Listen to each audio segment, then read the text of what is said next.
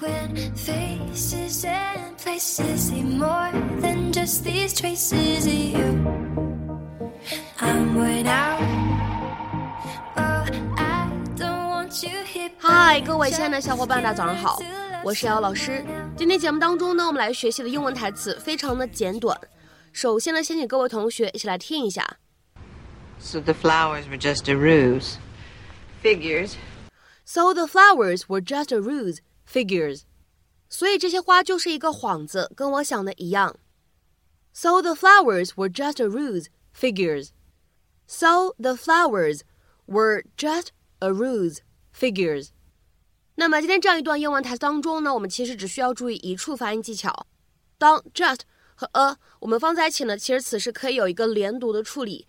那么此时呢，我们可以读成 just a, just a。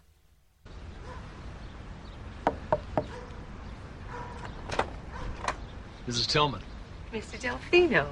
I uh, heard you were back from the hospital. Uh, brought you these. I Can't tell you how long it's been since I got flowers from a handsome man. I mean, I could, but I don't want your pity.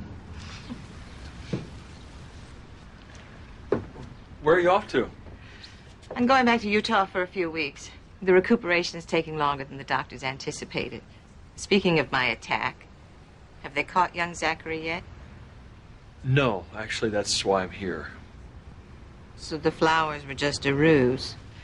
Figures.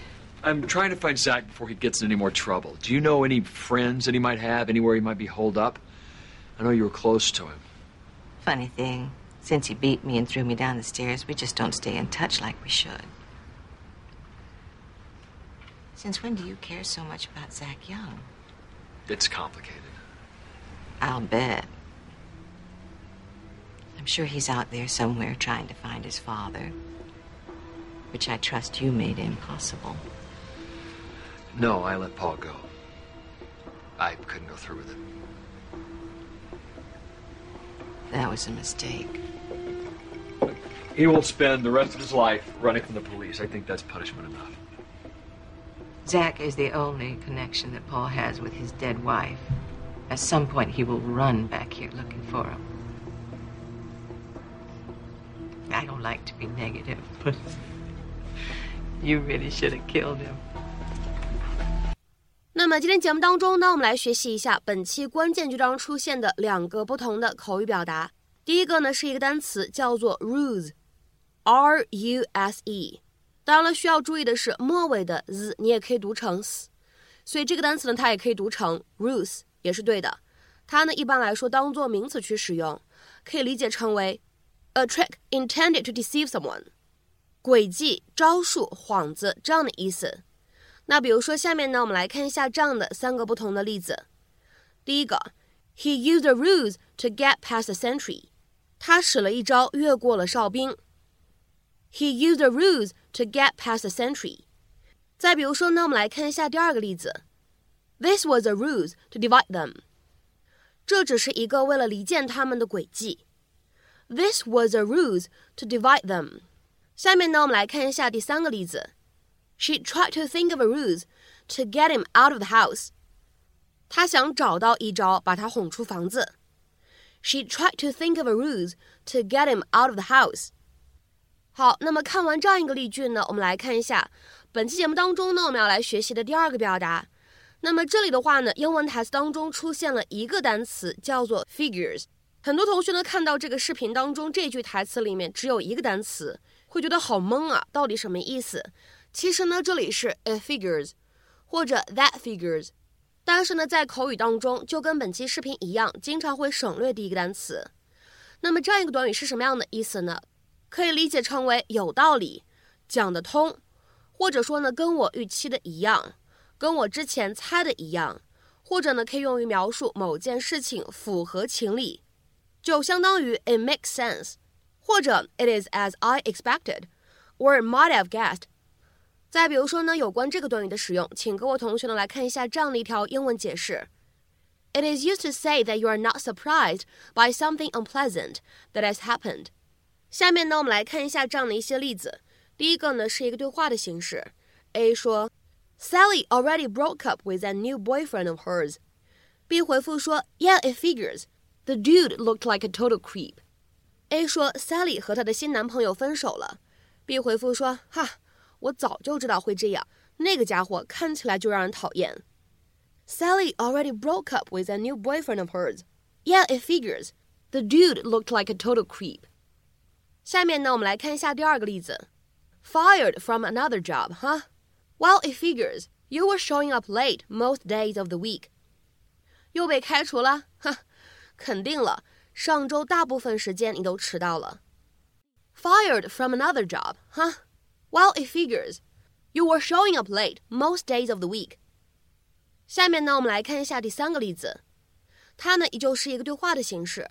Bob 说，Tom was the one who broke the window。Bill 回复说，It figures. He's very careless. Bob 说，是 Tom 打碎了那扇窗户。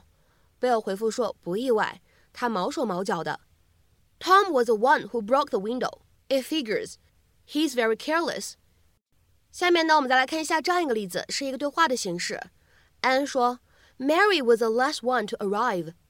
Sally 回复说，It figures. She's always late. 安说，Mary 是最后一个到的。Sally 回复说，不意外，她总迟到。Mary was the last one to arrive. It figures. She's always late. 下面呢，再来看一下这样一个对话的例子。A 说，We are going to need new offices when the company expands next year. B 回复说，That figures. A 说，等明年公司扩张了，我们要新的办公室了。B 回复说，没毛病，或者说呢，你说的对啊，这样一个意思。We are going to need new offices when the company expands next year. That figures. 下面呢，我们再来看一下本期节目当中的倒数第二个例子。依旧呢，也是一个对话的形式。A 说，Dad, Sally spilled her milk all over the floor. B 回复说，It figures. A 说，爸爸，Sally 把她的牛奶全洒到地板上了。B 回复说，我并不感到意外。或者呢，你可以翻译成为意料之中的事儿。Dad, Sally spilled her milk all over the floor. It figures. 下面呢，我们来看一下本期节目当中的最后这个例子，依旧呢是一个对话的形式。A 说，I think he killed her to get the insurance money。B 回复说，That certainly figures。A 说，我觉得是他杀了他，以便获得保险赔偿金。B 回复说，那当然是说得通的。I think he killed her to get the insurance money. That certainly figures。而且呢，需要提醒各位同学的是，我们今天节目当中呢讲到的最后的这样的两个短语，it figures，或者呢 that figures，这样的短语后面呢还可以跟上从句的。比如说，各位同学呢，来尝试翻译一下今天的英译汉，并留言在文章的留言区。It figures that I break my leg as soon as the ski season started. It figures that I break my leg as soon as the ski season started. 那么这样一句话，你是如何去理解和翻译的呢？希望各位同学呢可以积极的留言。我们呢会在下一期节目当中呢，把本期节目当中最优秀的翻译的版本呢贴在文章的一开头。那么今天的节目呢，我们就先讲到这里了。明天节目当中呢，我们再会，See you。